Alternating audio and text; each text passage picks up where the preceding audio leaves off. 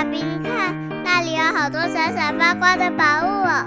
真的耶，宝贝，那就是传说中的十灾故事同心阁。我们赶快去一探究竟吧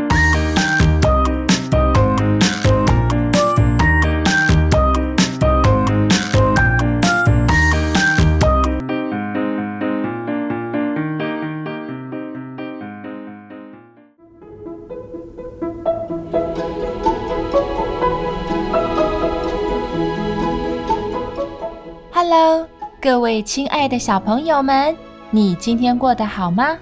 欢迎收听《心有灵犀一点通》系列，我是实在故事同心阁里把幸福阳光洒在你身上的桑尼姐姐。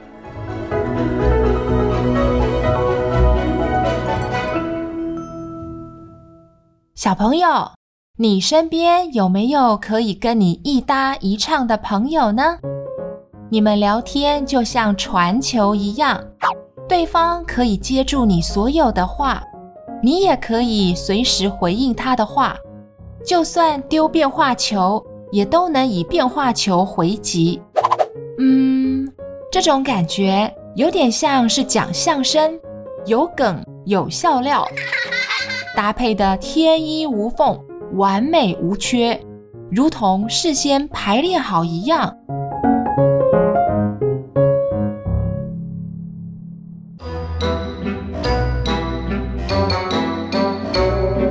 在战国时期，庄子与惠子就是这样的一对朋友。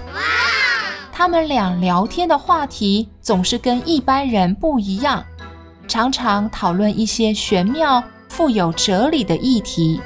不知情的人来看，还以为是两个互相斗嘴的人呢，谁也不让谁。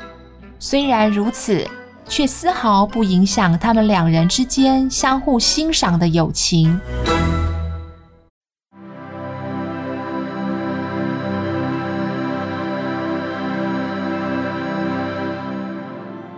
他们最有名的辩论发生在桥上。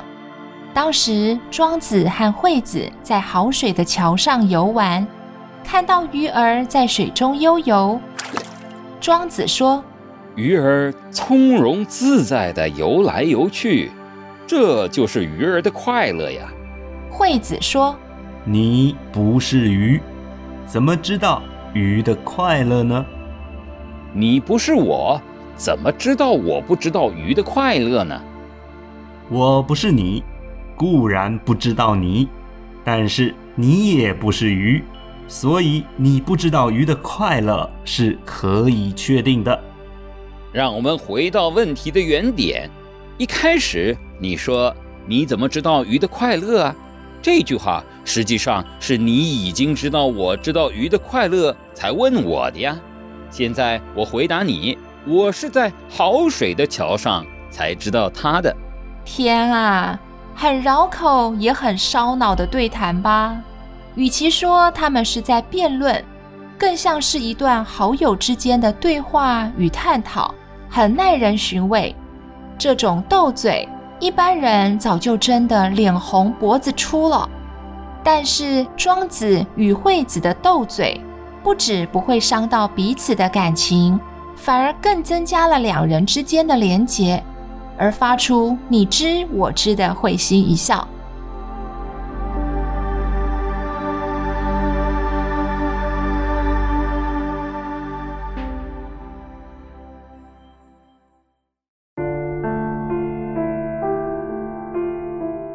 后来惠子过世了，庄子很悲伤。因为再也没有人可以跟他一起产生这么有意思的对话了。有一次，庄子恰巧经过惠子的墓地，庄子就对身旁的朋友说：“你知道吗？楚国的郢都有一个人啊，鼻尖上沾到了一点点白泥巴，这一层白泥巴非常薄，薄的。”就像苍蝇的翅膀一样，他请一个名叫石的工匠，用斧头把这层白泥巴削掉。这个叫做石的工匠呢，挥动斧头，只听见一阵风响啊，手举起斧头落下，鼻尖上的白灰就这样被削得干干净净，而且鼻子没有受到一丝一毫的损伤。那个被削的人很镇定，一点也没有害怕不安。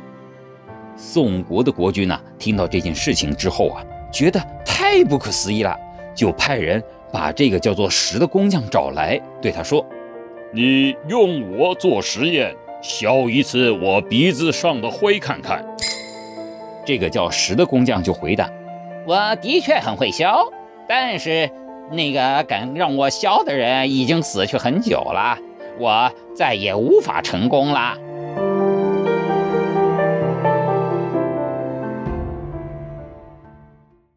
小朋友觉得庄子为什么要对朋友说这个故事呢？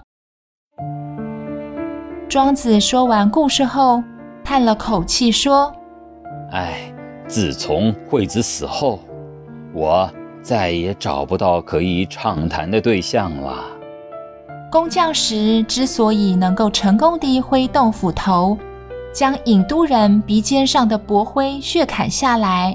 是因为他和那位郢都人是最佳拍档，彼此有很深厚的信任，少了任何一方，事情就没办法做成了。如同惠子过世，庄子就寂寞了一样。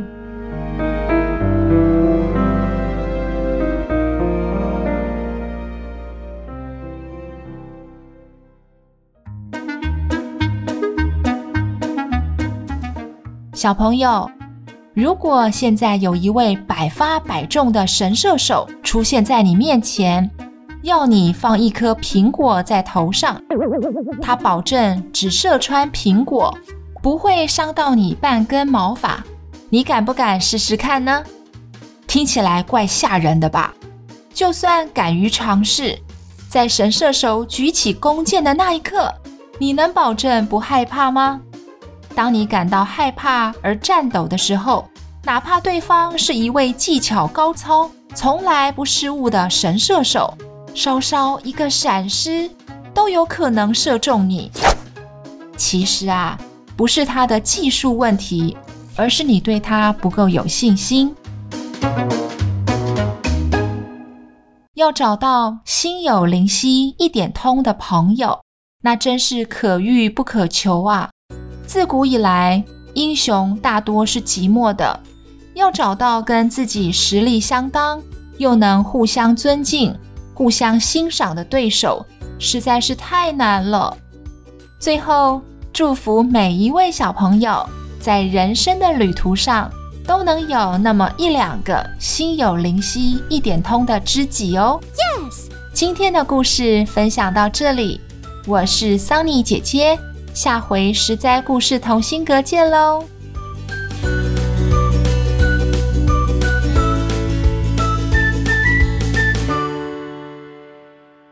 以上由实在实在网络教育学院制作播出。